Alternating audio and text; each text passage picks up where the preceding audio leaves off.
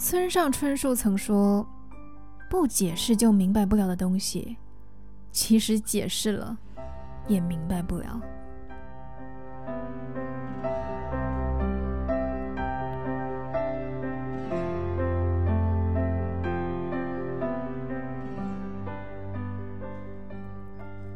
有句话说得好：“懂你的人不用解释，不懂你的人更不必解释。”一遍一遍向不能理解你的人解释，真的很累。每个人都会有渴望被理解的心情，但是我们要知道，理解是一件稀罕物。被人理解是幸运的，但不被理解却不能说是不幸的。有句话说得好：如果所有人都理解你，你得普通成什么样？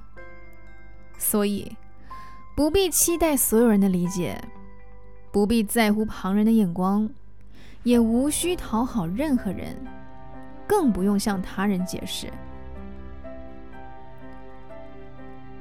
能调众人之口，按自己的原则，静静的过好自己的生活就好。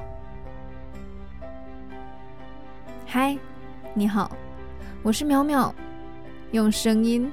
传递纯粹。